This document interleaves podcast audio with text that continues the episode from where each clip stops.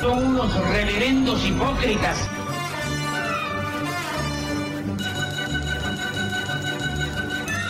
¿Por qué no suben a la tribuna a responderme si son tan hombrecitos? Tú te puedes reír, tú puedes decir lo que tú quieras, pero tú mientes.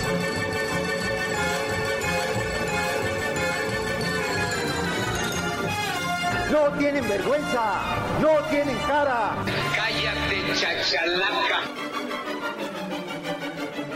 Bienvenidos a Política Nacional. Disculpe si nuestras netas se le estrellan en la jeta. Y por favor, sea serio.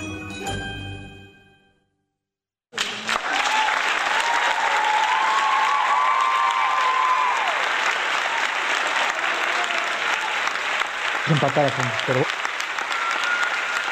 Y entramos. ya, gracias muchachos. Muchísimas gracias. Híjole, de veras se agradecen los aplausos porque, pues, no sé, ahora en cuanto el programa se expande un poquito más, hemos sido tundidos con críticas. Pero las críticas ayudan, ¿no? Ajá. Hola a todos, soy Oscar Chavira dando comienzo a Política Nacional en radiotuiteros.com. Gracias a la gente que amablemente se aglutina, se congrega, se junta y sintoniza radiotuiteros.com para esta emisión en vivo. ¿Qué quiere decir? Que hay redes escuchas, hay gente, etcétera, etcétera, ¿sí? Eso, eso, eso lo hace muy diferente a que se grabe nada más en podcast, criaturas, ¿sí? Eh, obviamente hay un podcast para la gente que, pues, a las viernes 8 de la noche, ¿sí? Anda este, surtiéndose, surtiéndole la tiendita a su que ver, ¿no? O esperando que su que ver le, le surta la tiendita. La gente que sí tiene vida social y sexual, ¿sí? O la gente que, pues, le toca en este momento el rosario de las 8, o sacar a los perros a dar la vuelta este, para que hagan sus necesidades y nos está sintonizando vía el chicharo este, en redtuiteros.com. Oiga, todavía no estamos, este, no hemos solucionado el problema con TuneIn, ¿sí? Nos cortaron, quién sabe por qué, yo creo que eh, somos elementos gachos o no sé, algo por el estilo. Pero, pues el jefazo Luis Mora, ajá, lo está solucionando. Le, vamos, le vamos a pedir a, al Master El Shah, que es el flagelo oficial del jefe Luis Mora, pues que le aplique presión, ¿no? Gracias a todos también quienes están este, manifestando en Twitter y que amablemente a partir del viernes que se dio a conocer esta emisión, pues nos han hecho difusión por la red social que va a destruir Mr. Elon Musk. Así es, ya nos dimos cuenta si Elon Musk se va a convertir en el observador de Twitter, sí, tanto cacarear que tenía las soluciones mágicas para esta red social y pues a lo que a lo que ha hecho, ¿no? Yo creo que lo va a convertir en mierda, como todo lo que hace López Obrador. Y para, para rápido, ¿no? Y para, la- para este, que de veras se haga el símil, pues ya, corrió a la gente de experiencia y a la gente que sabe moverle a los botones del palo en el control de Twitter. Señor Elon Musk, estimado camarada, la porra lo saluda.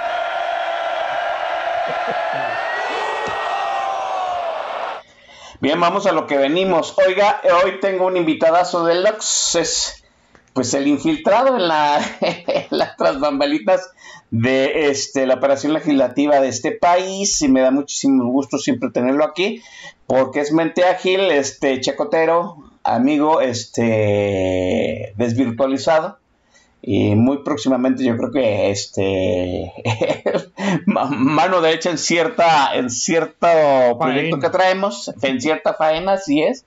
Y me da mucho gusto darle la bienvenida a Gonzalo Suárez. Gonzalo hermano cómo estás buena noche. Mi estimado Oscar, gusto en saludarte a ti y a toda nuestra audiencia que nos está siguiendo en vivo. Muchas gracias por hacer este esfuerzo. A quienes nos siguen en la grabación posterior, eh, pues también podrán perdonar lo que diré- digamos del día de hoy, que ya no sea vigente en el momento, pero verán que tan bien o mal andamos de poderes predictivos y digan, ay, esto sí lo oímos a tiempo y bien en Radio Tuiteros, en Política Nacional, con Chavira y el GJ Swap.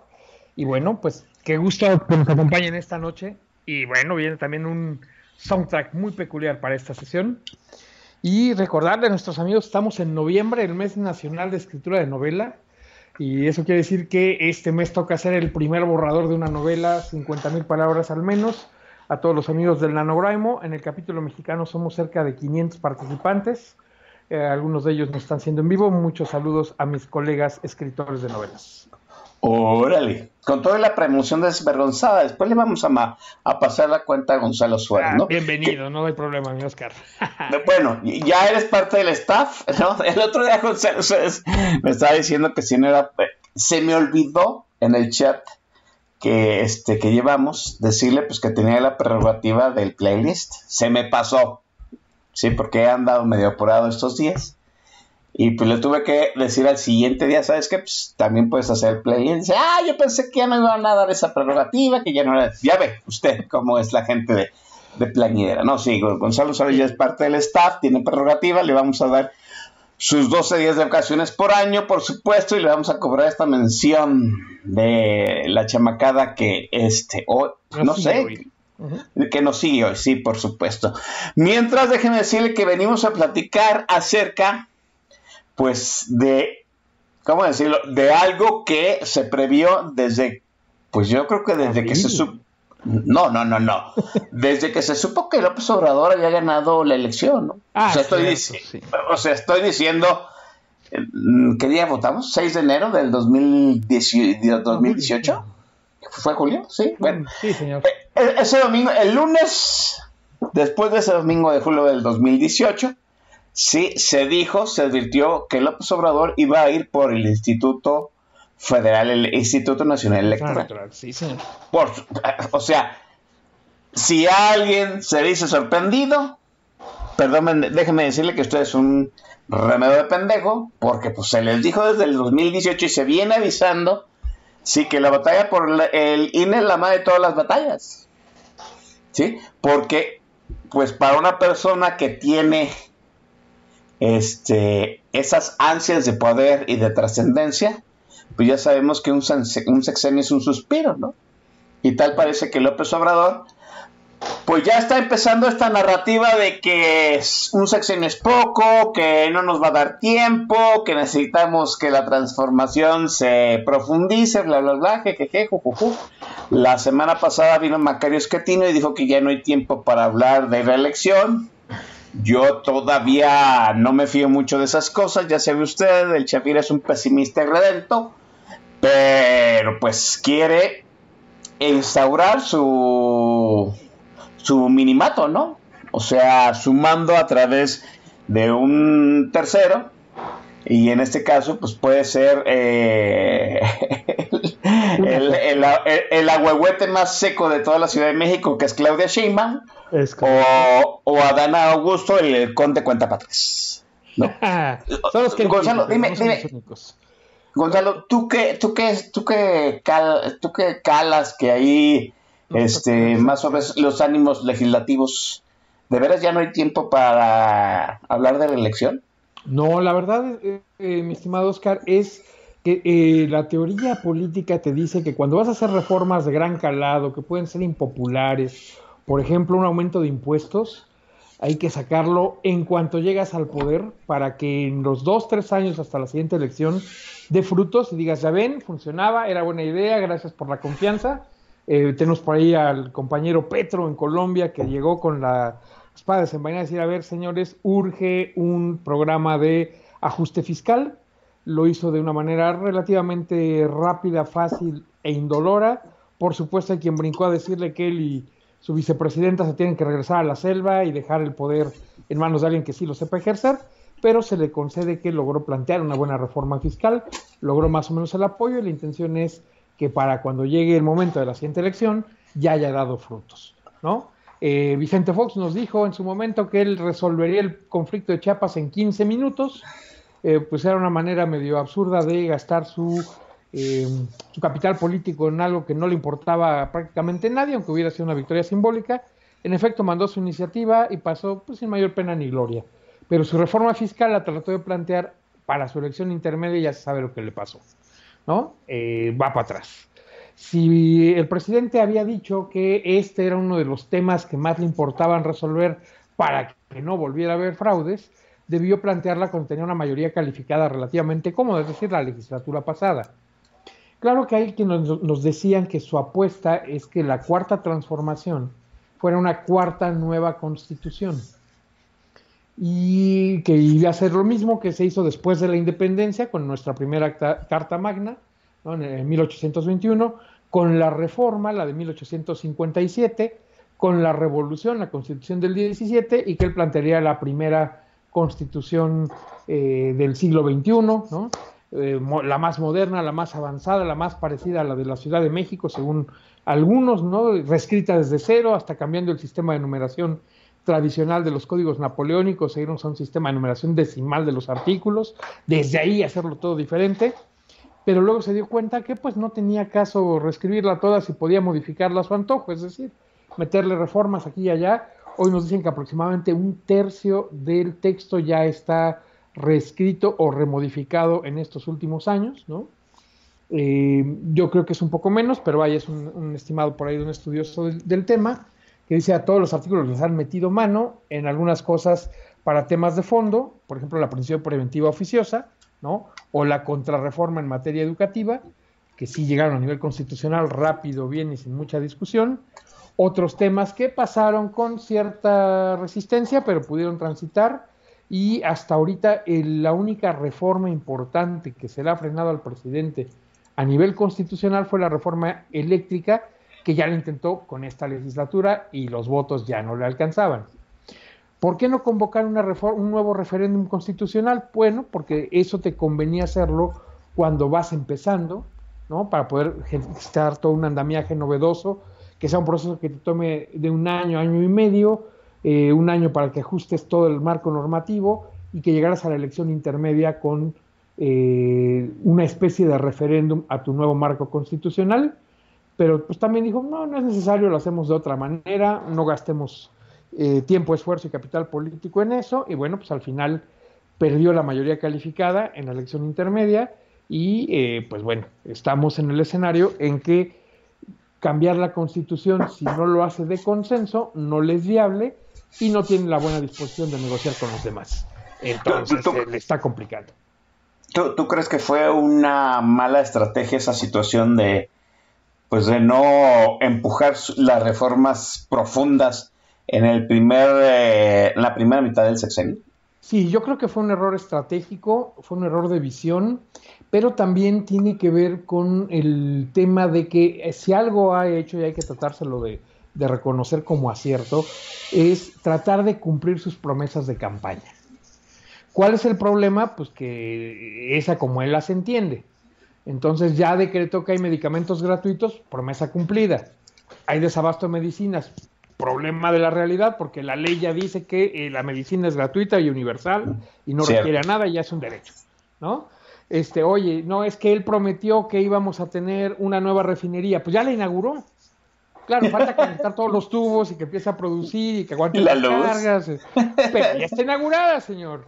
Logró el aeropuerto que no logró este, Vicente Fox, que no logró Calderón, que no logró Peña, que dejó a la mitad. Él lo sacó en menos de dos años. Claro, porque remozó un edificio que ya estaba, le puso otro piso a una pista que ya existía y el resto de la obra va en marcha. Y el día que le pongan el tren y completen la conexión, pues ya estará, pero por lo pronto ya hay vuelos de ahí. Y él alega que con eso ya cumplió ya ves que ha dicho en alguna de las mañaneras que de sus promesas le faltan por cumplir tres o cuatro, pero ya todo está en marcha o encarrilado, ¿no? Entonces, esta intención de cumplir las promesas lo amarró muy feo en un tema muy peculiar, que dijo no habrá aumento de impuestos. Sí. Y lo que sea cada quien lo ha cumplido. ¿Por qué? Porque los aumentos en derechos y aprovechamientos no son impuestos. Sí, exacto. Ha subido todo lo demás, los impuestos están quietecitos, cuando un gobierno de izquierdas lo primero que debía hacer es ver cómo le cobraba a los más ricos moviendo la ley. ¿Cómo lo hizo? Agarró Tevil, le metió los expedientes y nos contaban por ahí la anécdota de cuando llega uno de esos primeros casos, uno de los más famosos empresarios, a negociar con la Buen Rostro, ¿no? dice, mire señor, pum, le pone así sobre el altero una carpeta de unas 800 mil páginas, esto es lo que nos debe de impuestos, le pone a continuación un bodoque de alrededor de 1.500. Esta es la causa penal en su contra por evasión fiscal. Y pum, pone un alterón de 3.000 páginas y esta es la causa fiscal contra su abogado fiscalista. ¿Cuál quiere atender primero? y ya pagó, ¿eh? Ya pagó. Ya pagaron 120 mil millones eh, de recaudación de las grandes empresas de algunas operaciones que, insisto, no eran ilegales, no es evasión fiscal. En estricto sentido jurídico es una elusión fiscal, es decir, aprovechemos las ventajas que nos da la ley para no pagar todo lo que se debe como se debe. Y parte del detalle fue, oye, aquí interpretaste mal y me pagas y luego averiguas. Y así le cobró, por ejemplo, eh, que son de las eh, estas estructuras o trampas, Walmart le vende la cadena de los restaurantes, esos de eh, un diamante naranja, para no decir VIPs, que no mencionen la marca, ¿no? Vendió los VIPs, vendió los Portón, a Alsea, que también ya tenía Starbucks y tiene la franquicia maestra de Domino's, perdón, de Domino's Pizza y también la de Burger King en México, aparte de algunas menores, y lo hicieron mediante una transferencia de acciones en bolsa para decir, güey, no gané nada, las vendí al costo, no te debo impuestos. Sí, señor.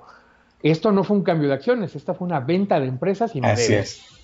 Señor como usted se desincorporó Telmex de América Móvil luego la fraccionó, me debe impuestos.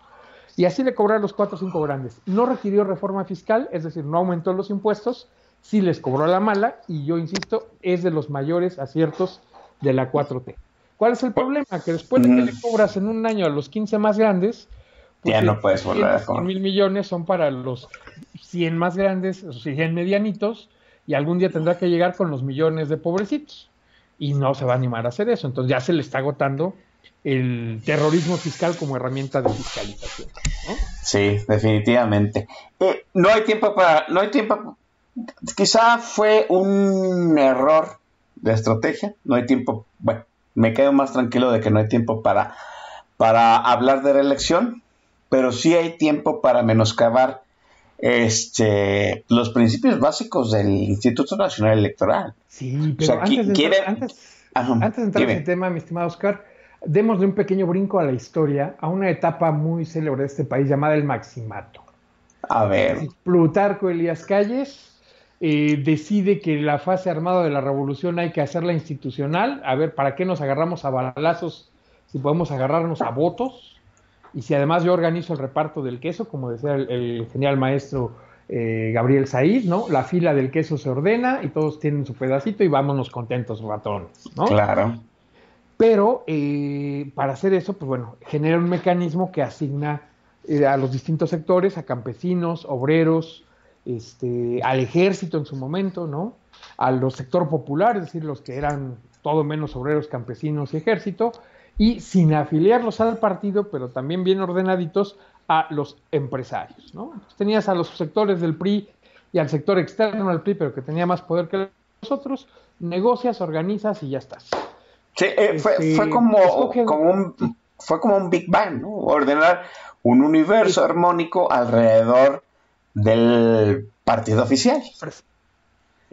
Ahora, pone un candidato a presidente bastante enclenque, que nadie daba un peso por él, a don Pascual Ortiz Rubio, el Pascualito, a cual se le reconoce que construyó un paso a desnivel enfrente ahí a, una cuadra de lo que hoy es la Torre Latinoamericana en la Ciudad de México, y fue su magna obra en la presidencia.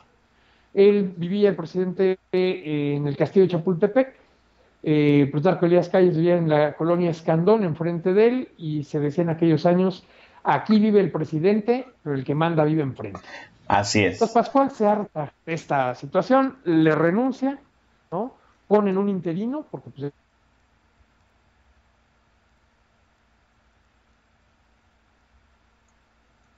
Creo que perdimos a Gonzalo. Déjenme checar un momento.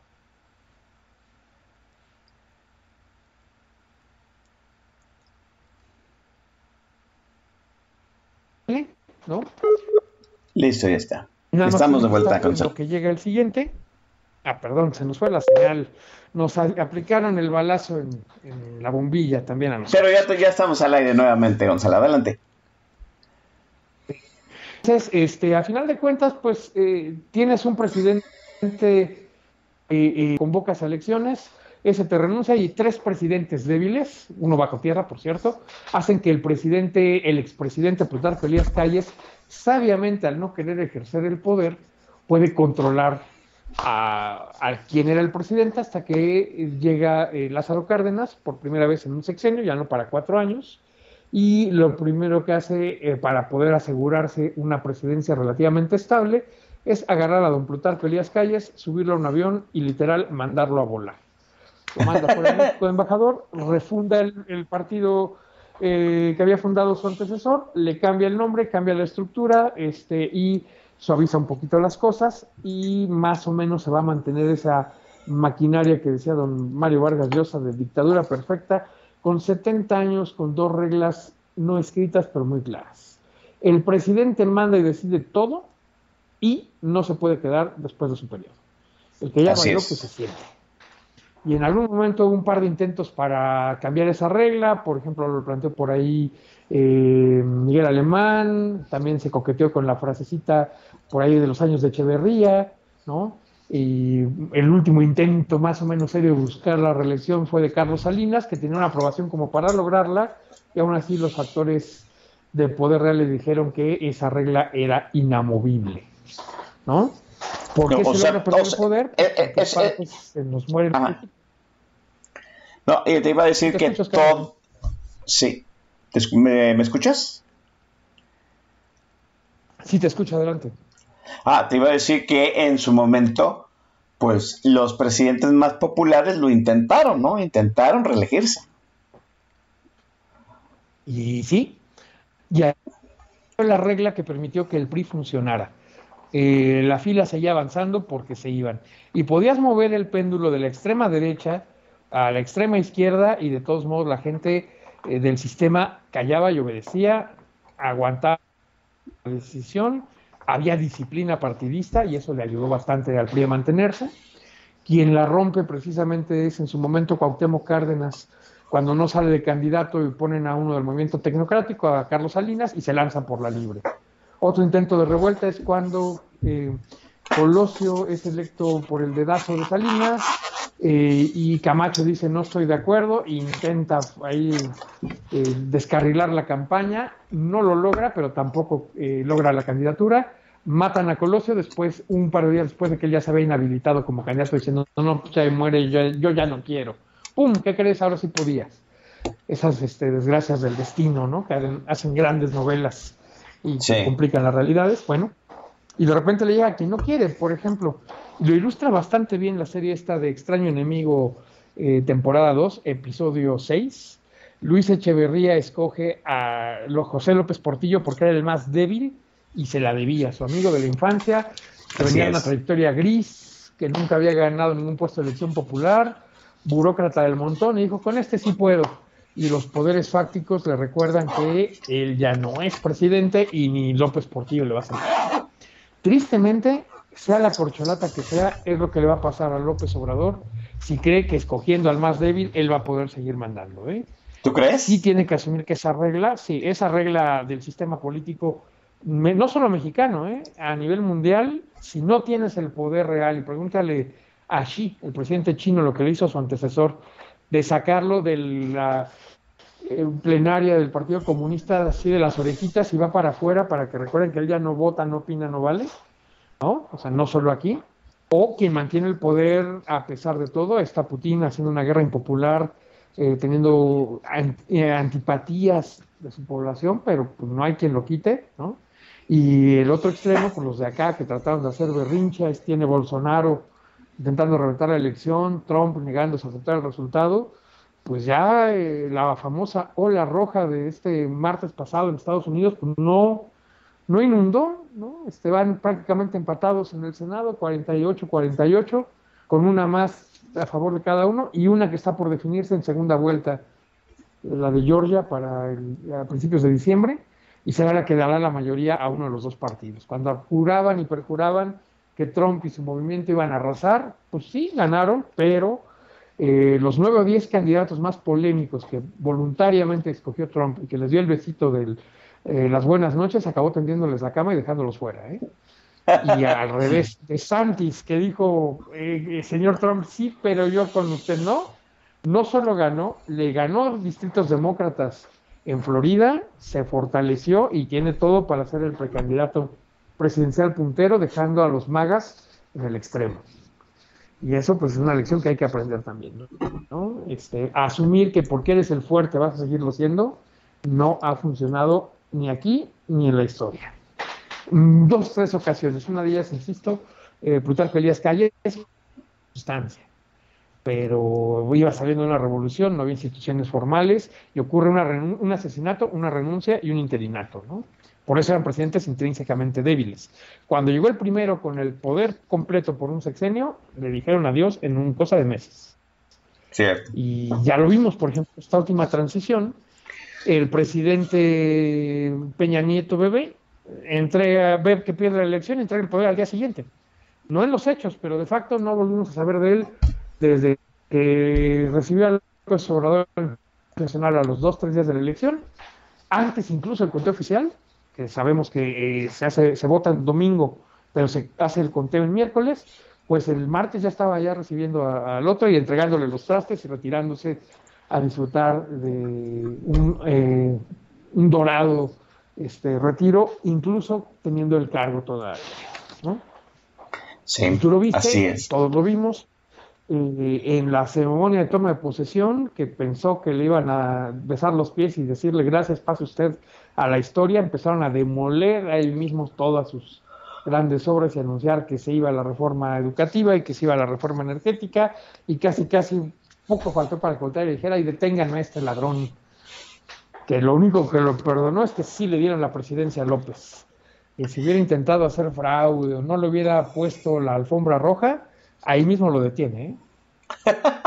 Eh, eh, Fíjate, es- ese recorrido que has, histórico que has hecho muy acertado, muy haciendo énfasis en lo que importa, no- nos deja, nos ha demostrado una, un, vamos, ha sido, ¿cómo se? La, la comprobación práctica de aquel apostolado de Francisco y Madero, de, de aquel eslogan de campaña de Francisco Madero, ¿no? Mártir de la democracia, decían en las escuelas, ¿no?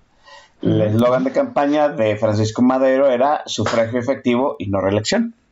La no reelección permitió, de algún modo, que, se- que, es- que los grandes visionarios post-revolución, Plutarco Elías Calles, Obregón, Lázaro eh, de Cárdenas, corporatizaran la revolución y este, incluyeran a los grupos que no se habían unido a la cargada y crearan el partidote oficial, pero siempre nos quedaron a deber el sufragio efectivo, ¿no?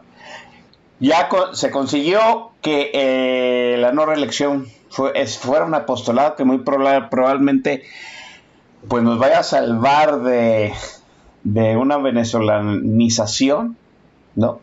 De, esa situación de tener un caudillo transeccional, pero la el sufragio efectivo no, se empezó a dar, yo creo que pues, hasta mediados de, de en, el, en la elección intermedia de Cedillo, ¿no? Y, y eso, sí- y eso ha sido un apartado que ha costado mu- muchas cosas. Es, es una lucha que, que ya no dio la generación de nuestros padres, o no la dio completa. Es una lucha que empezó, yo creo que a partir de nuestra generación, Gonzalo, tú y el mía, la gente sí. que, está, que está entre 50 y 55, y que de alguna, o de alguna forma ese apostolado de sufragio efectivo lo vertimos en una institución que en un principio se llamó el Instituto Federal Electoral y ahora se llama el Instituto Nacional Electoral. Es, es una Sí. lucha nueva, nueva, este, relativamente nueva, ¿no? Es correcto. Y fíjate que en ese sentido, dos pequeños matices, mi estimado Oscar. El primero, el autor de la frase sufragio efectivo, no reelección, no es Madero, ¿eh? Es, esa firma la pone un tal Porfirio Díaz para ponerse la reelección de Sebastián Lerdo de Tejada. Ya, Por eso Madero la recupera y le dice, oye, güey, ¿te acuerdas cuando eras chavo y no querías que un presidente se religiera? pues vamos siendo congruentes, amigos, ¿no? Esa es la gran magia. Y dos, que hay quien dice que el verdadero tema eh, es un cartón de Paco Calderón, el general caricaturista del Reforma, el monero de la derecha, como le dicen en las mañaneras, pero que tiene Sí. una pluma y un análisis brillante, que dice, Madero pedía el sufragio efectivo, la revolución le hizo un monumento. Eh, Pancho Villa quería la justicia social, la revolución le hizo un monumento. Emiliano Zapata quería tierra para los campesinos, la revolución le hizo un monumento. Porfirio Díaz quería, quería perpetuarse en el poder, la revolución le hizo caso. ¿no? Se quedó el PRI 70 años quitado de la pena. no le hizo Sí. monumento, le hizo caso. Pero por Correcto. detalle que sí cuidó de mover a la persona. El que manda, manda y tiene todo el poder, pero solo durante su periodo y no puede aspirar a ser transaccional. Hay quien me Eh, decía eh, que la verdadera gran reforma de la que debemos cuidarnos es mover una coma de lugar. Sufragio efectivo no, coma, reelección, no es lo mismo que sufragio efectivo, coma, no reelección.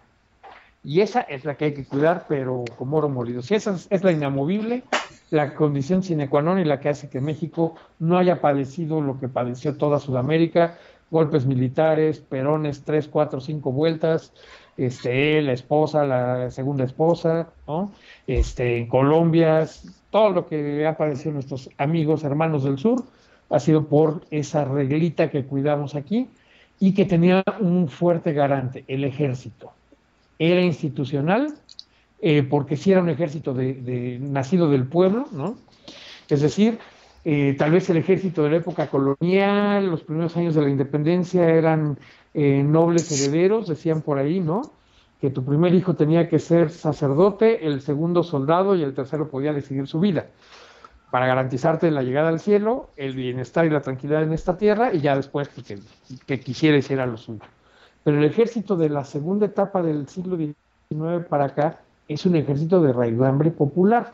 Era la salida de la pobreza de más de uno.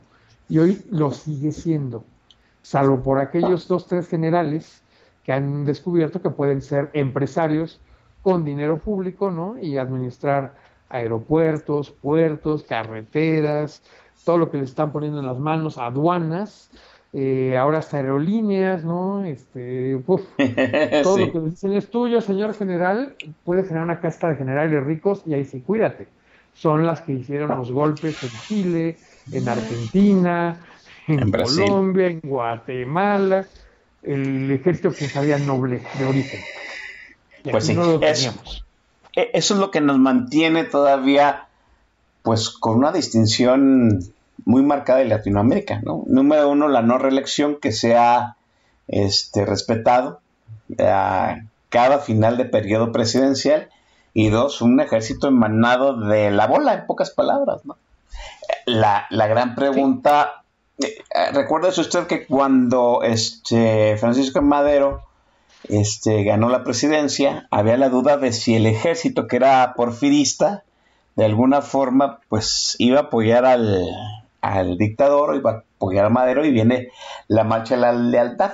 Yo me pregunto, yo, yo sigo teniendo esas, esas dudas ahora, ¿no? Si todavía el, el ejército es leal al, a los principios constitucionales, a los principios institucionales, o es leal a quien les ha atendido, a- les ha dado dinero a puños. Ya veremos. Déjeme mandar a la primera intervención musical de Gonzalo para Ah, luego retornar con la emoción. ahí, sí. Sí, no, pues Sí, están pidiendo a lo que venimos, ¿no? piden con urgencia. Venga, Gonzalo.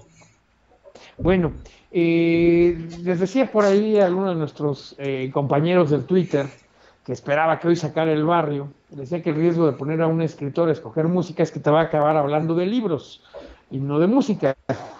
Entonces, esta semana se presentó una pequeña biografía, pequeña de unas 578 páginas, este, de uno de los mejores eh, rockeros de nuestra generación, que marcó hito, que tiene éxitos desde los años 80, que logró hacer de su figura eh, como estrella de rock un liderazgo social en dos, tres temas importantes, entre ellos la promoción de la no violencia y el perdón de la deuda a los países del tercer mundo, incluso organizó un movimiento por ahí del año 2000 para condonar la deuda de los países pobres de África con buenos resultados, pero además que le dio por escribir no solo canciones de un buen rock and roll, sino también algo como canciones de protesta, testimoniales, que hablaban de los problemas del mundo. Y eh, pues en su eh, biografía llamada Surrender, Bono, el vocalista de YouTube, cuenta 40 momentos de su vida inspirados o reflejados en 40 de sus canciones. Y una de las primeras que vamos a traer esta noche nos dice en su libro que eh, él quería hacer una canción de protesta eh, sobre la guerra en Irlanda, que recordemos que estaban divididos Irlanda del Norte, Irlanda del Sur, y él decía, queríamos una canción de protesta, pero que en lugar de acusar a los militares de ser malos, pusiera el acento en la población víctima de los abusos y generan Sunday, Bloody Sunday, donde dice, el tambor es el único instrumento que nos acompaña en la paz y en la guerra indistintamente desde tiempos memoriales. Y que ese arranque de tambor salvó al grupo que estaba por desintegrarse, porque decían que pues, ya no tenía nada nuevo que decir o que ya estaban repitiendo.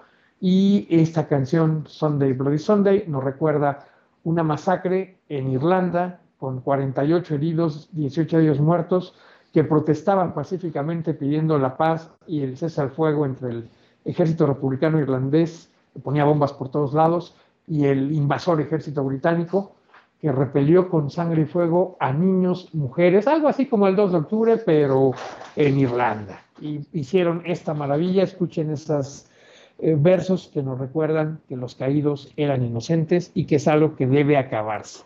Y lo que dice Bono en, su eh, biografía, cómo me encantaría dejar de cantar esta canción, pero no lo voy a poder hacer mientras haya violencia que denunciar. Así que arranquémonos con YouTube Sunday, Bloody Sunday.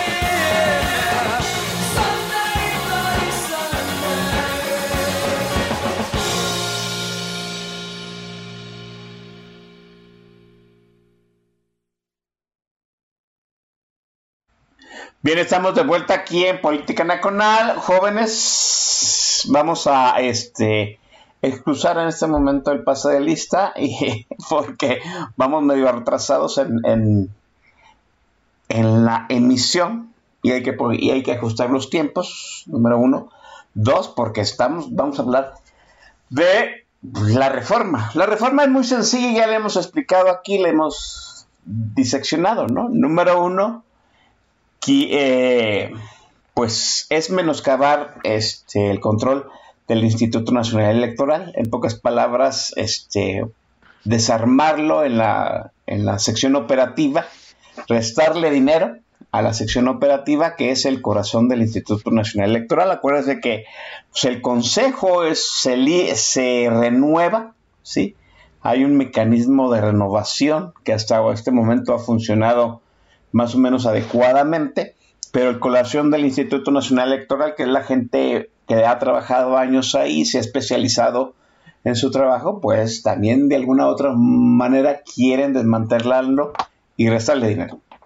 Dos, quieren centralizar las decisiones democráticas, desaparecer los institutos eh, electorales estatales, es decir, que un solo instituto centralice pues todas las elecciones lo cual a mí me parece pues una de las, uno de los retrocesos enormes, porque eso va a obligar nuevamente a la chilangocentralización de todas las decisiones democráticas del país, ¿no? ¿Qué quiere decir? Que si un candidato de, no sé, de Tinguindín de las Manzanas eh, tiene una controversia electoral con su oponente, pues si la quiere arreglar va a tener que ir al, chilango a levantar su queja, a presionar, a cabildear.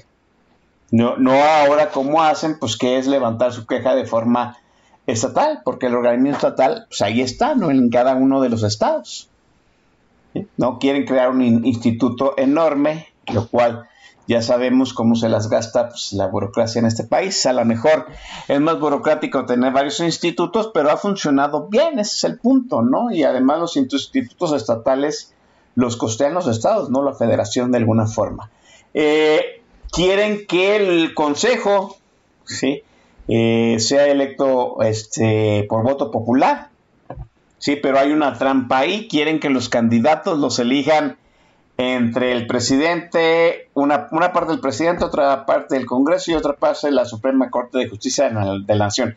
Y a como están ahorita los dividendos, sí, pues quería usted que el Consejo de la siguiente elección y de la siguiente elección, una, yo creo que unas tres elecciones más, todavía va a haber alta influencia este, obradorista, ¿no? fíjese cómo la Suprema Corte de Justicia de la Nación pues ya no funciona tan independiente como es. ¿no? El, ministro presidente ya ejerce como secretario de justicia. Eh, se quieren eliminar los plurinominales, pero lo cual es una falacia. En realidad quieren convertir a todos los diputados en plurinominales. Quieren que se elijan eh, los candidatos por listas, listas palomeadas por las cúpulas eh, partidistas. O sea, ya no va a haber eh, diputados de mayoría relativa, sino todos van a ser plurinominales. Entonces, si usted está bien posicionado dentro de su partido con las cúpulas, pues va a estar más arriba en las listas plurinominales y tal vez alcance eh, curul. Y ya sabemos que los plurinominales, ¿sí? Pues es la forma de que las cúpulas partidistas mantengan el control dentro de los candidatos. Es una regresión porque en realidad lo que queríamos es que los candidatos le debieran su curul a los ciudadanos. Por eso se planteó la reelección de legisladores y por eso se planteó tener también candidatos independientes para que le debieran menos a las cúpulas este, partidistas. Y obviamente está la reducción, la tan cacareada reducción de curules del Senado y de diputados, que volvemos a decir, y ya se ha hablado hasta el cansancio, porque es una propuesta que ha, emanado entre panistas y priistas y ahora por morenistas, porque al gobierno en turno le beneficia reducir este el, Congreso, ¿sí? al gobierno el gobierno que usted me diga, panistas, priistas o morenistas, todos han propuesto reducir a curules. ¿Por qué? Porque eso diluye o minimiza la oposición. ¿Sí? Es, curioso cómo sucede esa situación. Minimiza la representatividad de grupos políticos minoritarios, diluye la oposición y centraliza las decisiones democráticas, fortalece las cúpulas este, partidistas, en pocas palabras, pues es una regresión a todo lo que nos hemos planteado como una democracia moderna y hacia donde de alguna otra forma habíamos dirigido nuestra democracia, Gonzalo. Es correcto, Oscar. Mira, eh, ¿qué detalles nos han faltado enfatizar en, en, el magnífico análisis que acabas de hacer? Primero, es desde cambiarle el nombre, ¿no? Eh, es Instituto Nacional de Elecciones y Consultas, ahí faltó el apellido para el bienestar, ¿no? Este, que se lo han puesto a todo, y eh, pues para decir, es nuevo, lo hicimos nosotros, por esta énfasis de que como estamos reinventando el gobierno, todo va desde cero. Entonces, bueno, cambiemos el nombre, va. Segunda, eh, en las letras chiquitas, hoy día eliges a los consejeros electorales por nueve años, pero se van escalonando. ¿Cuál es la intención? Que ningún presidente pueda poner a la mayoría de los consejeros que van a validar la siguiente elección, sino que se van a ir cambiando. Por eso ya Sergio eh, Gutiérrez Luna puso el diputado coordinador de, de eh, presidente de, eh, el coordinador de Morena, puso una bonita lona en su oficina contando los días que le quedan a Ciro Murayama y a el presidente del INE, ¿no? Eh, a Lorenzo Córdoba, ya nomás les quedan 154 días y cada día le va deshojando una hojita para que, que, vea que es una cuenta atrás y que ya terminan su periodo. De entre los más viejitos se escogía, digo, aunque cualquiera podía ser el presidente, pero la tradición marcaba que de los consejeros de mayor antigüedad se elegía a quien iba a presidir el órgano con la intención de que pues, se pase dos, tres años aprendiendo, dos, tres años brillando, dos, tres años dirigiendo, ¿no? Bueno, el periodo se acorta a seis años para todos y se van a renovar así de tajo, supuestamente. Si se aprueba la reforma como viene, se van todos y ponemos juego nuevo, aunque puedan volverse a proponer los que ya están, pero correrían de cero. ¿No? Eh, bien decías, yo creo que uno de los puntos más sensibles es que haya menos dinero a los partidos, y aquí va la anécdota, en los años 70, antes de que se metiera el financiamiento a los partidos, 70 y 80, el Partido Acción Nacional tenía la costumbre de rifar un auto una vez cada mes, más o menos, y vendían los boletos en la calle de López frente al Palacio de Bellas Artes, ¿no? Y alguna vez, siendo esos chamacos imberbes, compré un boleto esperando ganarme un auto. Eh, obviamente, el primer premio era el auto, había un segundo premio por ahí de eh, algo relativamente menor, un centenario, una cosa así, y eh, los premios para todos así como reintegros, eran libros de la plataforma de Acción Nacional. Y supuestamente con esas rifas juntaban dinero para hacer campañas, evidentemente no les alcanzaba. Una gran idea fue, ¿sabes qué? Y lo reconoce precisamente esta iniciativa de ley, el financiamiento a los partidos era necesario cuando solo el partido en el gobierno podía tener acceso a recursos. Pero hoy que ya todos los partidos tienen acceso a recursos, ya no necesitan que el gobierno les dé. Ahí, güey, pues como no sea del narco o de un par de fifís, no veo quién le va a meter dinero a las campañas. Los militantes no. Digo, tradicionalmente en, otras, en otros países y en algunos gobiernos aquí eh, se hizo que cuando ganas un cargo de elección popular le das el 10% de tu ingreso al partido. Ojo, no al líder del movimiento, sino al partido. Confianza institucional, recibitos y demás. Y por eso en la medida en que ganas más cargos, tienes más fondos eh, de tu militancia y de los cargos que has ayudado a poner. ¿no? Es, por ejemplo, como se financia buena parte de la eh, política alemana, con, con, base en un pase de charola institucional de los que han ganado cargos de elección popular y comparten de sus dietas, nada más, nada menos, ¿no? No de lo que haya detrás. Bueno, pues ahora les dicen menos financiamiento. ¿A quién le pegaría esto? A los partidos chiquitos. Y ahí es donde te decía que claro. da poco margen para que esta iniciativa avance, porque ni el PT ni el Verde se van a dar el balazo en el pie. ¿Por qué sirven los chiquitos? Si tú ves los números hoy día, el verdadero fiel de la balanza no es Morena con sus 202 diputados, sino Movimiento Ciudadano que con sus 25, si se alinea con eh, Morena, PT y Verde, pueden llegar a construir la mayoría calificada. Le faltarían algunos, pero es el que puede decidir con unos poquitos diputados pesar tanto como los grandes, ¿no? o venderse más caro que, por ejemplo, los 41 del Partido Verde, ¿no? O los 33 petistas. Y como además no sabes quiénes son, ¿no? Hay una o dos figuras reconocidas en cada partido y el resto te valen, pues te enteras cuando hacen algún desfiguro o como hay ahora que estamos debatiendo el presupuesto de egresos, una panista subió con su bebé y se echaron más de 20 minutos de alegato de que si era manipulación, que si para qué subió un bebito, que eso está mal, cuando del otro lado en el Parlamento Europeo no solo suben a los bebés a tribuna, los amamantan en tribuna y nadie dice nada, lo normalizan. Y dos, quien hizo la pelea por las mujeres era la izquierda. Y hoy la izquierda reclamándole al PAN que por qué suben con un bebé en brazos, dices, oye, esto de la congruencia nomás no se nos da, ¿no? pero vaya, un partido chiquito que la hace de bisagra y sabe jugarla bien, es decir, que va caso por caso y no se compromete de un jalón, puede ganar más en sus posiciones, y lo hemos visto muy fuerte, por decirte, aquí en la Asamblea de la Ciudad de México, que se dio particularmente en la cuarta Asamblea, una conformación tal que con el PRD fraccionado en dos, que era entonces el, el partido Morena, eh, bueno, lo que hoy es Morena, era una gran corriente del PRD en ese momento, la que iba con López Obrador, otra que estaba en contra de él, pero eh, estamos hablando del primer trienio de Marcelo Ebrard, podías construir una mayoría calificada con Morena y la oposición sin el PAN. Otra mayoría con el PAN y toda la chiquillada, aunque faltara un, un perredista. Pero además, si la fracción de Morena, de, de PRD, perdón, que estaba en contra de López se unía con el PAN, tenían mayoría. Y entonces los partidos bisagra con dos, tres votitos podían impulsar sus temas, ¿no?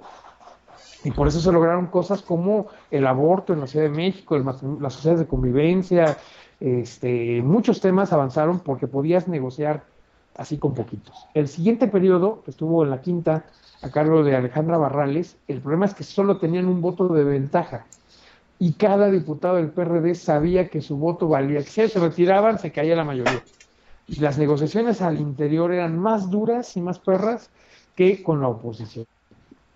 Yeah. Cualquiera te podía destrozar cualquier cosa en cualquier momento. Volvamos a cruzar el río Bravo.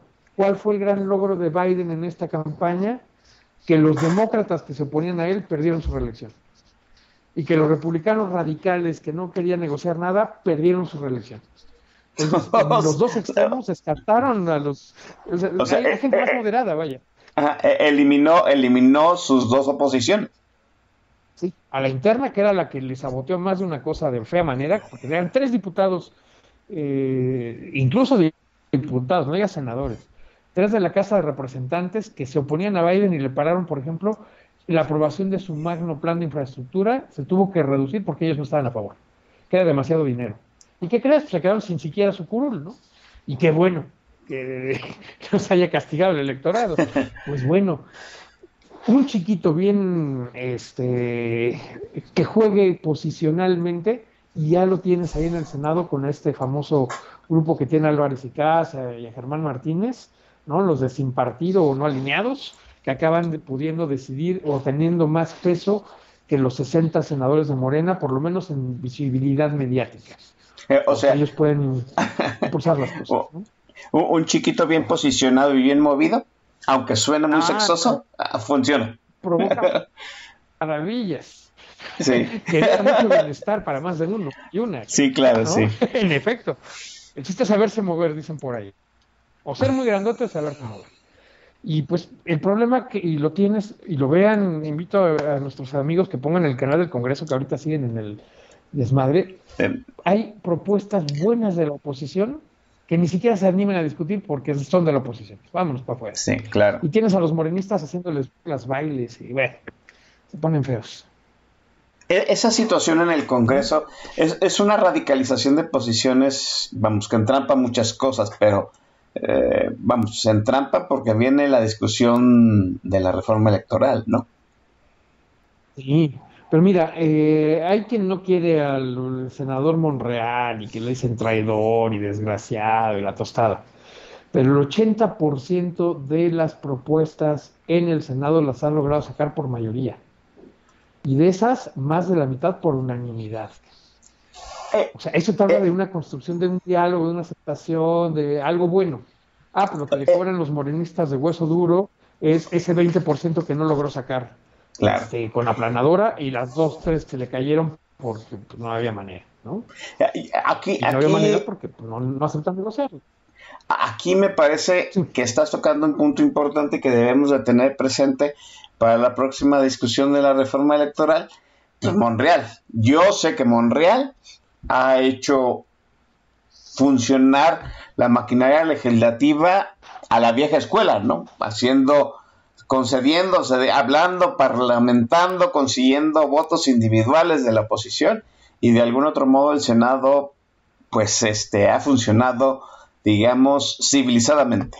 Pero no hay un Monreal en la Cámara de Diputados donde verdaderamente estamos viendo que pues, es la ley de la jungla, ¿no? Ya no lo hay. Es decir, Mario Delgado, si tuvo un mérito, fue mantener cohesionada su bancada. Y claro, venía la posible reelección, venía el siguiente reparto de quesos al interior del grupo, todos se portaron bastante serios y bastante bien. Cuando Mario deja la coordinación para irse a buscar la presidencia del partido, este, quien queda a cargo por ahí, este, de hecho, eh, se escapa el nombre, ahorita nos acordamos Mier, pero eh, no. Eh, Bueno, sí, Mier estuvo a cargo formal, pero eh, el que era el coordinador de la, ba- de- de- el grupo de Hacienda, Ramírez Cuellar. Ramírez Cuellar Ya. intentó hacer una reforma fiscal bastante seria y la pasaron a planadora al interior, ¿eh? Ni Sí, siquiera claro. pudo ganar su propia candidatura. Porfirio Muñoz Ledo no lo dejaron ser ni candidato porque se puso a Mario. Entonces les empieza a fraccionar, ¿no? Este, sí fue un, un momento bastante complicado para los morenistas en San Lázaro, a la salida de Mario. Y el otro detalle es que, aunque la ley dice que se podían reelegir, quien hace la ley hace la trampa y Morena tenía un par de trucos en la manga. Uno, alegando que por equidad de género, si en un distrito había hombre, en el siguiente periodo electoral tenía que ser mujer, le quitó a los diputados de Morena, nada más, la posibilidad de reelegirse. ¿Sí? Porque tenían de decir, no, pues tú ya fuiste, ya no te puedes quedar. Bueno, esta tal vez, pero la siguiente ya no. ¿No? Ya la siguiente, si es hombre, va mujer, y olvídate que te puedas quedar hasta 12 años de diputado, ya no le sirvas a tu electorado, sino la disciplina partidista va a ser la pieza clave. Claro, así es. Y en un partido supuesto. donde dices, hay gente que lleva trabajando como Monreal 20 años con López Obrador y que lo castigas por los recién llegados que aducen que traen más votos, más dinero, más bases, más estructura o que por lo menos tienen mejores palancas y ganan candidaturas que la gente que lleva años trabajando de base pues ve pasar desde lejos. ¿no? Eso es lo que puede acabar a Morena, que es un movimiento, no un partido, donde se violan las reglas al interior que da gusto, ¿no? Y donde de repente puede más la disciplina informal, o sea, la que sacas a, eh, con chantajes, gritos y sombrerazos, o la que negocias en lo oscurito y no puedes hacer pública, que el trabajo partidista real. Yo, yo creo que eso... Ajá, sí, sí, no, ya lo vemos con el caso de Alito, ¿no? O sea, no se pudo obtener el voto periodista por la buena, por las viejas formas legislativas, y se tuvo que obtener por la mala, ¿no? Que Laida Sansores lo tuviera agarrado en los cojones, vías, es- vías estas, este, pues estas, estas conversaciones que dio a conocer. Ahora Laida Sansores, pues ya está muy calladita porque ahora la tienen agarrada ella de los no cojones.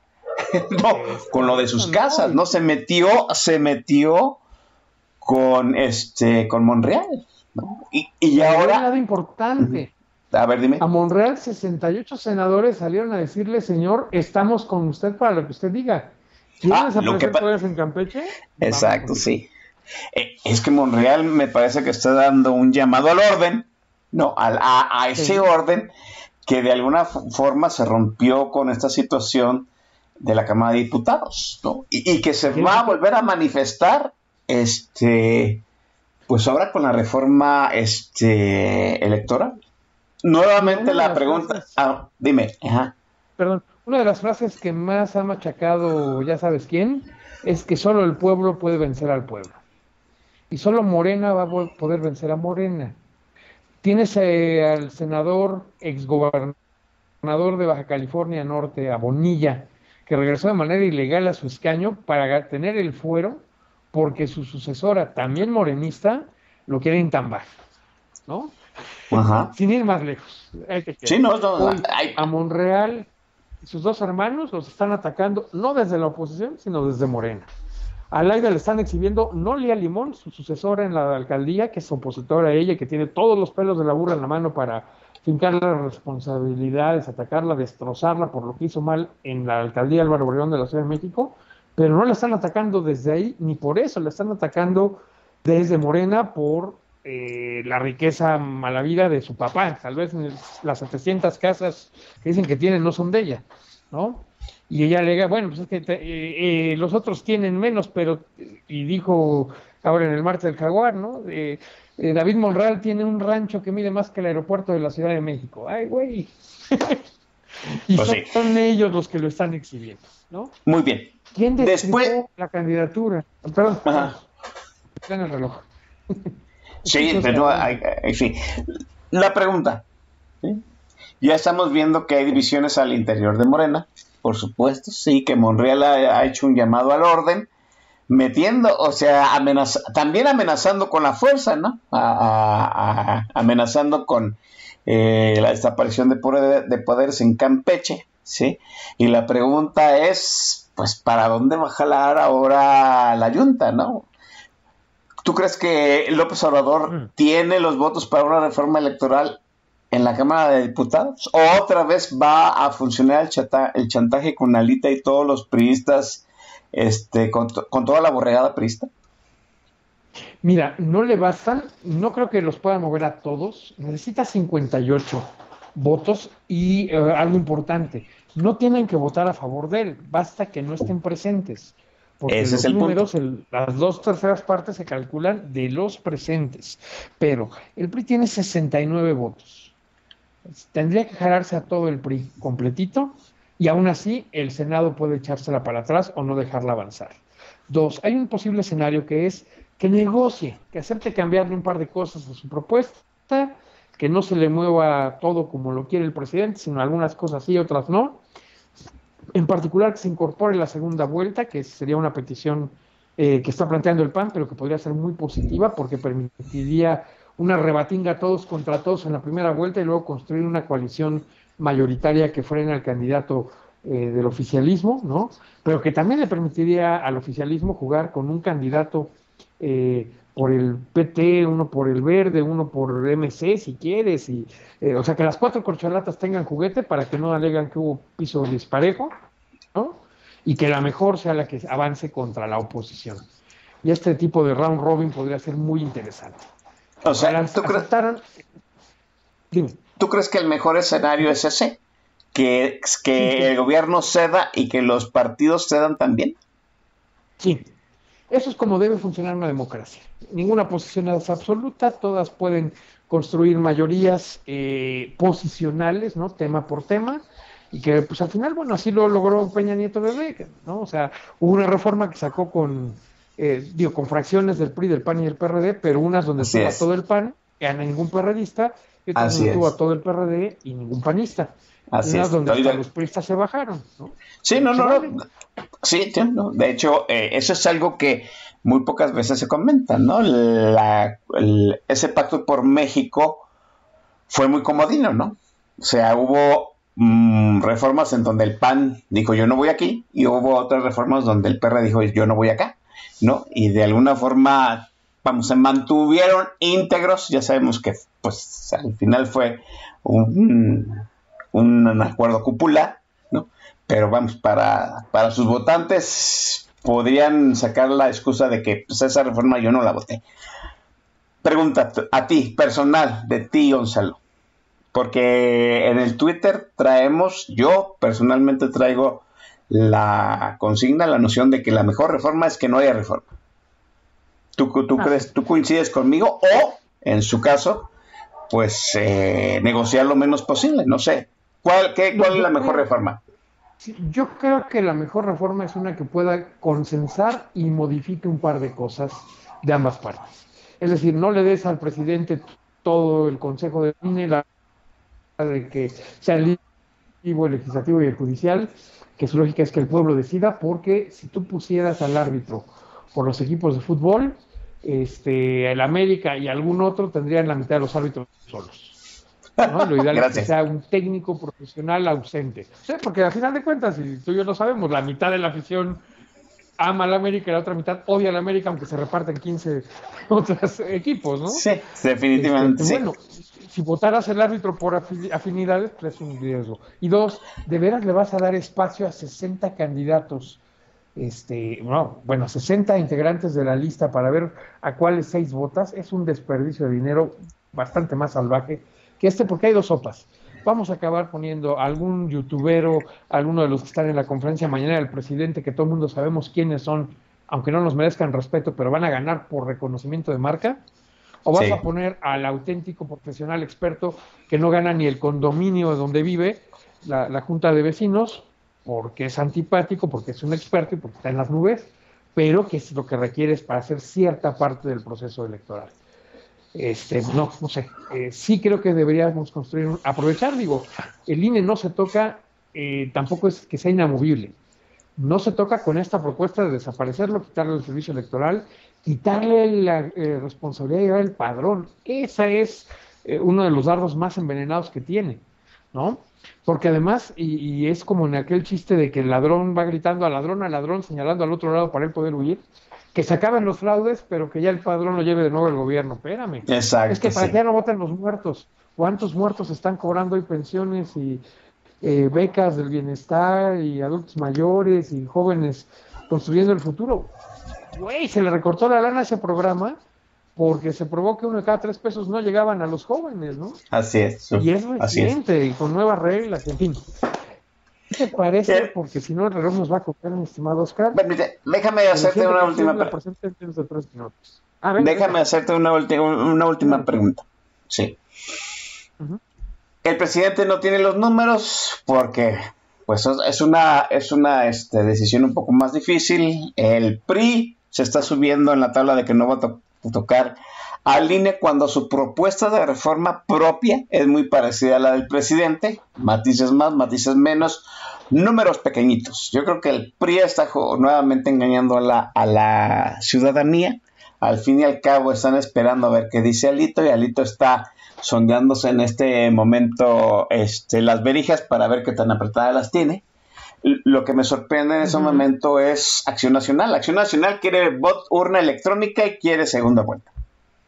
Lo cual, volvemos a lo mismo, lo lleva, para pedir eso tiene que sentarse a negociar y a la hora de negociar es abrir la puerta, mi abre la puerta a mi reforma, pues sí, pero también abre la puerta para las reformas de los demás. No, ningún, hasta ahorita ningún panista, o al menos yo no lo he leído, salvo tu mejor opinión, ha dicho que no se va a tocar nada del, del Instituto Nacional Electoral, lo cual abre la posibilidad de que el PAN abra la puerta de las reformas. ¿El PAN está dispuesto a negociar? ¿Tú cómo lo ves? el PAN sí está dispuesto a negociar, sí. ¿Cuáles las dos reglas que tengo la impresión de que la chiquilla no va a querer? Que haya menos diputados, porque aunque los repartas como los repartas, les van a tocar aún menos, y que se bajen los presupuestos. Esa yo creo que es la condición que a todos los ciudadanos nos conviene. Eh, aquí nos comenta en Twitter Eduardo Villazaña que no se le mueva nada al INE. No, si hay que bajarle el financiamiento a los partidos, eh, pongamos este símil, si tú tienes una agencia de headhunters, le pagas tres meses de sueldo por traerte un ejecutivo VIP. ¿no? Si el ejecutivo va a ganar 100 mil, le pagas 300 mil por la casa del talento y lo traes de donde sea, el más capaz, lo evalúas, lo validas y si no te cumple el año, la empresa regresa el dinero. Hoy día una campaña de diputado nos cuesta, aunque sea de la chiquillada, el equivalente al sueldo legal de un año del diputado y pagas nueve para quedarte con uno. Dime si eso no un desperdicio de dinero.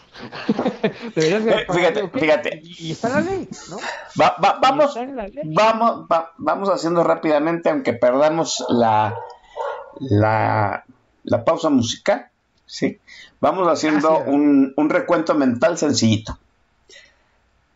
Si pa, la, reducir la cantidad de senadores y diputados y el presupuesto y reducir el presupuesto de los partidos no va a pasar porque entonces pierdes la chiquillada para y te, se, te va a ser más difícil completar los números para la reforma, ¿correcto? Sí, aunque la, la propia encuesta de línea dice que más del 90% de la población estamos de acuerdo en menos legisladores y menos lana para los partidos. No para para los partidos. Sí, va, pero la pero López Obrador perdería al verde y al PT. los votos del verde y el PECOR. Sí. Correcto. Entonces, eso lo descartamos. Es algo más. Eh, ok. Necesitaría el PRI algo más. Movimiento Ciudadano y Movimiento Ciudadano tampoco se va a reducir sus opciones como partido chiquitero. Ok, entonces eso no. Pero el PAN puede sí aceptarle, espérame, Oscar, ahí, el PAN puede aceptarle eso a cambio de la segunda vuelta. ¿Por qué? Porque puedes tener a toda la oposición compitiendo y que el que va a ganar la segunda vuelta es un panista, es la apuesta del PAN. Entonces ya no tuvo que descartarse al interior, mantiene la disciplina.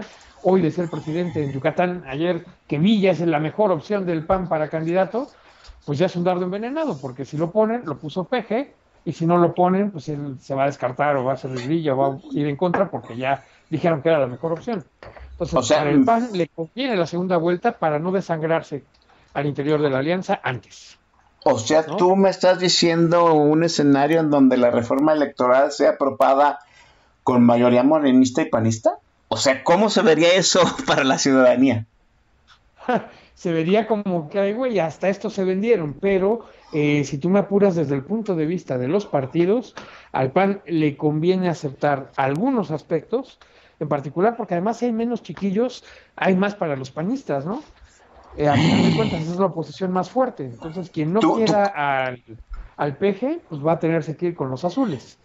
¿Tú crees que los ¿Tú crees que los panistas estén pensando al futuro de en algún momento planteándose ese escenario de votar en conjunto con Morena una reforma electoral? Sí, ¿sabes cuál es la única, el único candado inamovible para que el PAN fuera con Morena? Que el presidente no está dispuesto a que se le cambie ni una coma a su documento. Si el presidente acepta negociar, por eso, en mi opinión, el escenario más favorable es que si hubiera algunos ajustes, de consenso, o sea, negociados con todos. El escenario más probable, no el favorito, el más probable es que nos quedemos como estamos y nada más se eleve la temperatura de estos traidores malditos desgraciados, fifís y todos los adjetivos que nos soltaron toda la semana en la mañanera, nos lo sigan repitiendo de aquí a la elección de que no quisimos que el pueblo votara. Yo, yo, yo, yo vengo manejando en mi timeline desde hace varios meses que el PAN se va a sentar a negociar. Y, eso habrá abrir la posibilidad de muchas cosas. El domingo, permítanme decir, yo voy a ir a, a, la marcha y yo no marcho para el presidente, yo no marcho para, para, para mostrar mi descontento al presidente. El presidente es un imbécil, es un inútil, un cabrón que no va a cambiar de opinión. No me interesa el presidente. Para que lo tengan en cuenta la gente que va a marchar el domingo. El domingo hay que marchar Vamos a marchar para demostrarle a todos los partidos que no queremos que se toque en este momento ni una coma de cómo está estructurado el Instituto Nacional Electoral. Porque al fin y al cabo, volvemos a lo mismo. Morena solo no puede ser el cambio, necesita los votos de alguien más. Usted debe de marchar para que Movimiento Ciudadano, para que los panistas, para que los priistas sientan miedo electoralmente. El que, el que vote con Morena está cancelado de la elección del 2024. Eh, escúchenlo bien. Bien, déjenme ahora sí hacer la pausa. Venga, la segunda pausa, Gonzalo, venga. Hoy no la presentaré en tres minutos porque me hacen duran más tus presentaciones que las canciones, algo hay de eso. Este, una canción que se inspiraron en dos personajes históricos, Martin Luther King y un tal Jesús Cristo. Eh, que llegaron en el nombre del amor y dieron el martirio con tal de seguir un camino de no violencia al defender sus ideas. Venga, Thrive in the Name of Love, en la versión de 2009 de YouTube.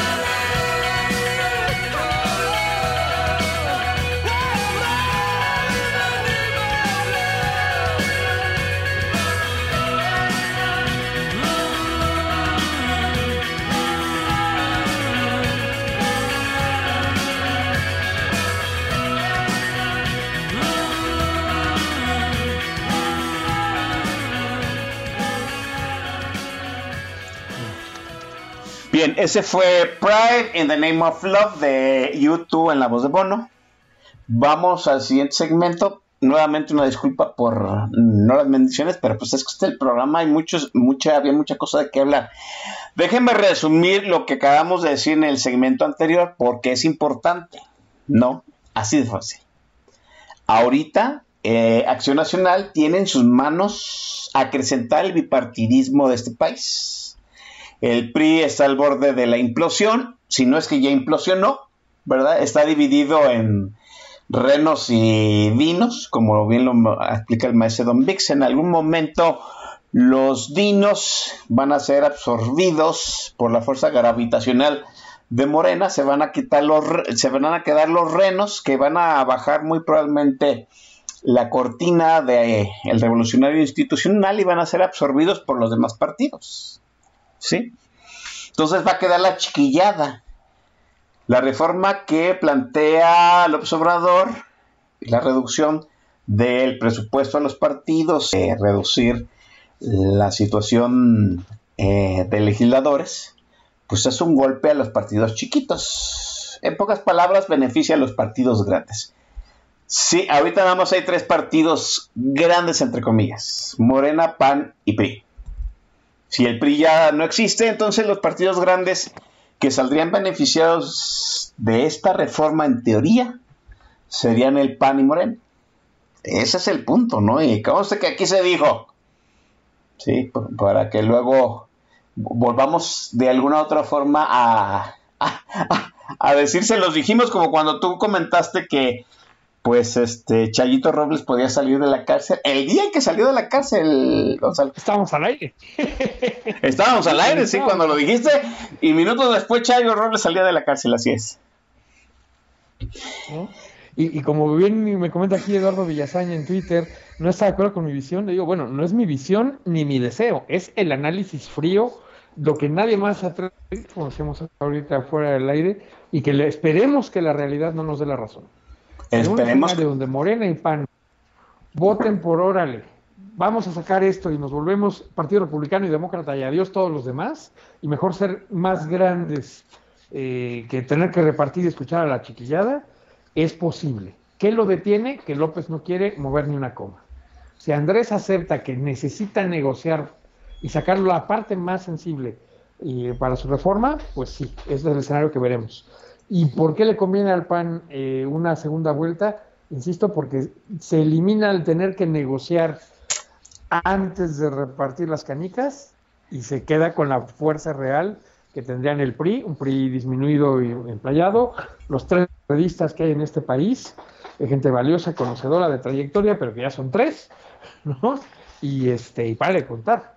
Y de hecho, ahorita en el propio debate de presupuesto que estamos siguiendo aquí en paralelo, ya hay intentos de hacerle un juicio político al gobernador de Nuevo León, eh, de Movimiento Ciudadano, al Samuelito eh, García, porque dicen que está condicionándole los recursos a los alcaldes del PRI y del PAN.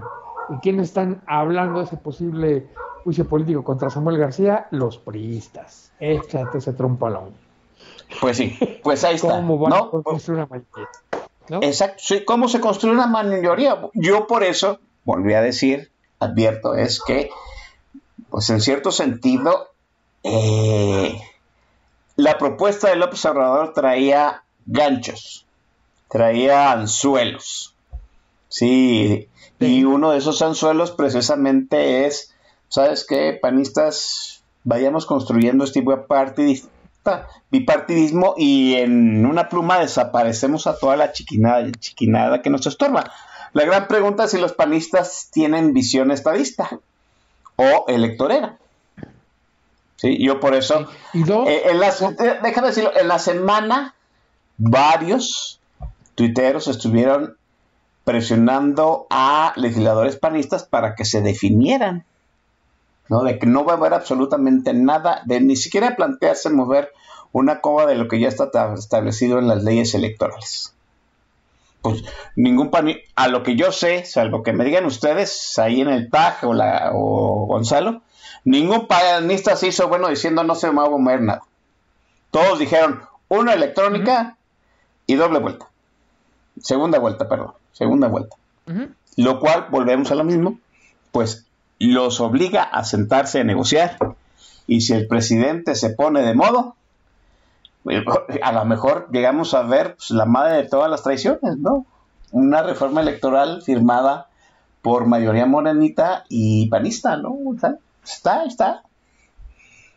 No, y, que además algún verde, algún petista se pase a Morena para garantizar hueso en la siguiente ronda, sabiendo que se hunde su barco. Sí, no, sí, claro. Eso también lo veremos por ahí.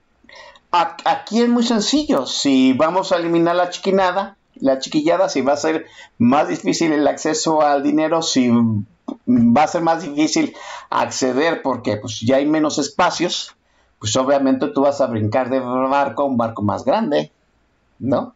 Y en este caso no va a haber más que dos barcos, ¿sí? Sí, es decir, Gerardo Fernández Noroña no se va a quedar sin hueso. No. Si se va a quedar como cabeza del PT o se va de cola de ratón en Morena. O como la figura escandalosa que es, ¿no? Fíjate, a mí me parece que Fernández Noroña y Lili Telles, ¿sí? Son de algún, de algún modo han sabido plantear muy bien su estrategia personal como legislador. Sí, cada quien agita la visera en diferente trinchera y se venden solitos. O sea, Morena, el PAN, no, bueno, Lili Telles ya es panista. Cuando había, había sido una candidata de Morena. ¿Por qué el PAN la aceptó? Sencillamente porque, porque es redituable electoralmente. ¿No? Fácil, sencillo. ¿Qué partido, exacto, qué partido no le daría cabida a Fernando Noroña? O sea, si, si, si tú y yo, Gonzalo, tuviéramos un partido, ¿no le daríamos cabida a Fernando Noroña? Por supuesto. Ah, sí, seguro. Seguro. Y además, en, técnico es un muy buen técnico, es de los que leen, estudian, saben, compone, es buen orador, pero le gana el personaje escandaloso para generar medios. Y, es lo voy a... si fuera un pasito más serio, será lo mejor de la cámara. Pero pues no lo es, y, y, voy a hacer, y voy a decir blasfemias porque pues al fin y al cabo nadie nos paga en este programa, ¿no? O sea, no tenemos amos a quien servirles. Fernández Noroña, escuchen lo que voy a decir, Fernández Noroña es un legislador más completo que Lili Telles. Que le gane el personaje es otra cosa. Así es fácil. Sí. ¿Sí? Estoy de acuerdo. Totalmente. Bueno. Este, marchar, marchar, marchar el domingo. marchar, hay que salir a marchar el domingo, Gonzalo. Sí, eso es importante, sin duda. Y como bien dicen, es más que para decirle no a López Obrador, es para encarecerle la decisión de negociar a las oposiciones. Que sepan que no pueden decir, es que siempre, es que fíjate que me es que ganamos la votación porque los obligamos, nada. Que sepan que sí de este lado hay gente movida, convencida de que eso no se debe hacer, que tal vez lo hagan. Insisto, el escenario poco probable pero posible, que PAN y Morena lleguen a un acuerdo en los lo que, lo que lo frena es López Obrador, que no va a querer negociar, y menos con los panistas que robaron la elección, según él, pero si negocia con ellos, es su reforma. Es la gran duda. ¿Estará dispuesto a ceder un poquito para tener la gran parte o va a dejarla morir y se va a victimizar nuevamente? Y de los azules, ¿están de acuerdo en volverse los niños grandes y dejar uno contra uno? que a la vez no parezca traición, que ese es el chiste de, que avanzaran la segunda vuelta. Compitan todos y muéranse después. Y nos quedamos el señor y yo, y los demás se murieron solitos, yo no hice nada, no los traicioné, pero tampoco les prometí nada hasta que no viéramos su verdadera fuerza. Exacto. no de los europeos, ¿no? Donde el Partido Verde lleva 30 años en el gobierno y nunca pasa el 5% del voto. Pero sin ellos no hay mayoría en el Bundestag. Yo, yo digo que hay muchos bueyes y muchos canallas en este momento como plantearse, como para plantearse cambiar cualquier ley. Yo ya lo dije en su momento, la mejor reforma es que no haya reforma. Pero pues desafortunadamente no está en nuestras manos. La decisión está en la decisión de los legisladores. Ya presionó es un legislador, bueno, pues entonces el domingo hay que manifestar, hay que manifestar músculo social. Y vuelvo a repetir, yo no, yo, no marcho, yo no marcho para que me vea el presidente, yo marcho para que, al menos aquí en Jalisco, los de Movimiento Ciudadano vayan viendo vayan tanteando el agua a los camotes, vayan viendo por dónde masca la iguana para ver, para que ver si que Movimiento Ciudadano pues no se venda, ¿no? Y usted haga lo mismo por su diputado de oposición, Gonzalo. Es correcto. Y no va a ser fácil, pero hay que hacerlo, porque además es la primera movilización. Recordemos un detalle, Oscar, la elección eh, de Peña Nieto, el movimiento que estuvo a nada de descarrilar su elección, el Yo Soy 132, empezó de la sociedad con una única demanda, que elecciones limpias, que el PRI no, se no abuse, ¿no? ¿Qué lo descarriló y lo ayudó a que no eh, eh que cayó de ser un movimiento del siglo XXI sin liderazgos horizontal, una demanda gestionada en redes por todos los ciudadanos, volvió al asambleísmo del siglo XIX, los representantes de escuelas, y al final el pliego petitorio era de 52, incluyendo abolir el modelo neoliberal en el mundo. eso no era el tema. Si se hubieran quedado con una, Peña no gana, pero se van a 52 asambleas, discusiones, adjetivos y ¡pum! Ahí valió gorro. Esto hay que aprender esa lección del 132. Es un movimiento ciudadano. Sí, la bandera es que no se toca el INE, pero en realidad es que los partidos no se vuelvan más relevantes de lo que son y la autoridad electoral siga siendo neutra y ajena a, ellos. Sea, así es, al fin y al cabo, pues la autoridad electoral ha molestado a todos, parejos, ¿no? Podríamos decirlo así al PRI le dio la mayor multa por el Pemex Day, al PAN por los amigos de Fox, y así, ¿no? A todos los partidos de algún modo le ha sabido aplicar la ley más o menos de forma correcta, y eso es lo que queremos. El PRI le incomoda a todos los partidos políticos. Si, ahorita ya vio a, a Calderón y a Margarita montados en yo defiendo al INE, pues pregúntense si van a defender al INE en el momento en que les vuelvan a negar el registro de su partido, ¿no? O sea, todos de alguna forma les ha incomodado al INE y eso ha sido Sí, saldremos el domingo, Gonzalo. Eso es lo que hay que hacer este fin de semana. ¿Y como para cuándo está, crees tú que vayan a agendar esta situación de la reforma electoral? Mira, eh, la intención es sacar ahorita el presupuesto de egresos para el cumpleaños de López eh, sin moverle ni una coma, con más de 2.368 reservas, de las cuales a la oposición le batean todas y a los morenistas suelen decir, ya no la quiero decir, ya después de atacar tres minutos a la oposición, dicen, y retiro mi reserva. Creo que han aprobado dos y bastante menores propuestas por Hacienda, eh, una para fondos para eh, la educación, para la escuela es nuestra, y otra menor por ahí. En fin, domingo 13, cumpleaños de López Obrador, su presupuesto aprobado sin cambios, eh, esta deberían tener la lista antes del 15 de diciembre. Yo creo, eh, porque además les urge sacarla, si es la reforma constitucional, requiere pasar por los 17 congresos estatales que empiezan su discusión de presupuesto hasta que se apruebe el federal. Es decir, por ahí del 20 de noviembre. Eh, y después del puente, pues van a estar crudos, así que vamos al 1 de diciembre. Si quieren que pase rápido, como pasó la de Guardia Nacional, este, tienen que sacarla antes del 1 de diciembre para que alcance a recorrer los estados. Quítale una semana para crear el Senado, es el tema la siguiente semana, por eso titulamos el día D del INE. Marchamos el sábado, la mayor operación ciudadana en la historia, como fue el desembarco en Normandía, y luego la madre de todas las batallas en las cámaras la siguiente semana. Pues ahí está. no nada más es la marcha del domingo, sí es también presionar a su legislador, sí, y pues hacer nuevamente como aquel domingo de resurrección, ¿no? Cero faltas, cero abstenciones y toda la oposición votando en contra. Y es momento de empezar a presionar. Sí.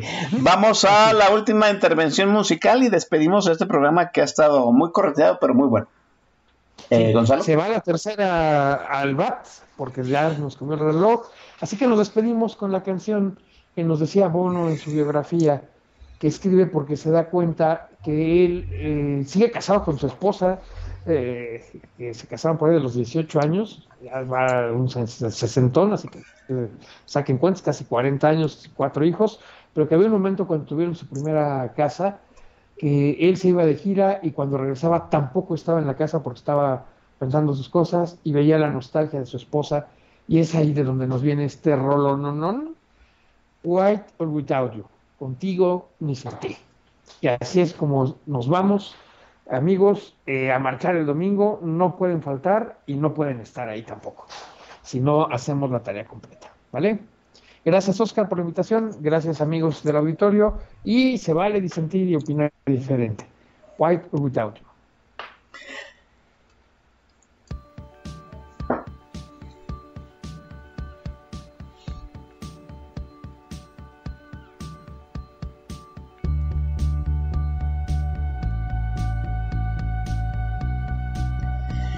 Déjame nomás retornar, despedir y, y, ya estaríamos, Gonzalo. A menos de que me digas tú que ya despida yo solo. No, no, no. Oye, no se le estrella a Macario, yo sí te acompaño al final. See the stone set in your eyes. See the thorn twist in your side. I'll wait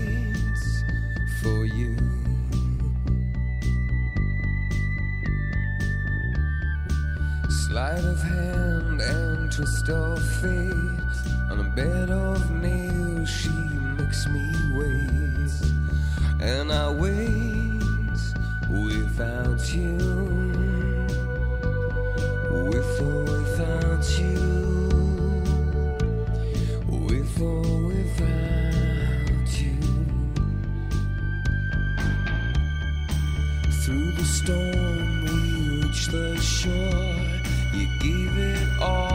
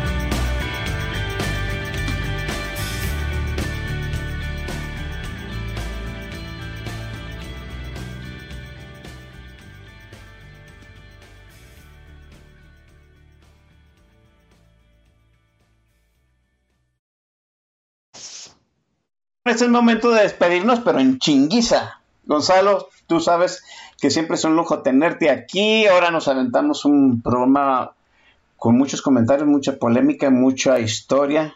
Pues programón, te agradezco enormemente tus ideas, tu tiempo y pues el estar aquí presente en Política Nacional. Un placer, Oscar. Buenas noches a todos. Perdón que hoy fue a trompicones, pero como dices, mucho que un momento a marchar el domingo y pues escuchar la lista completa de su render 40 canciones, One Playlist, que nos compartió Bono para acompañar su biografía. Buenas noches a todos y gracias por su sintonía. En el timeline de GJ Swap, así GJ Swap con P final, va a estar, va a postear el, playlist completo de Surrender de Bono. Eh, ya pusimos Without, You para que sepan que nadie, nadie va a faltar en, nadie va a faltar en la marcha ni nadie va a sobrar. Eso es bueno y esperemos que todos tengamos un beautiful day ese día. Nos vemos, cuídense. Nos vemos.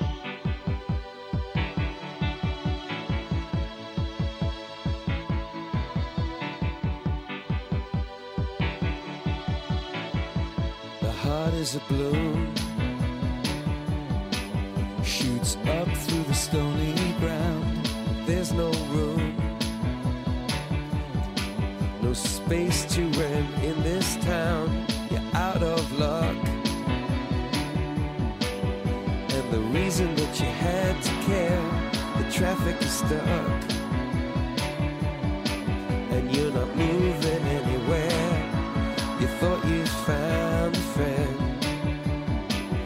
take you out of this place.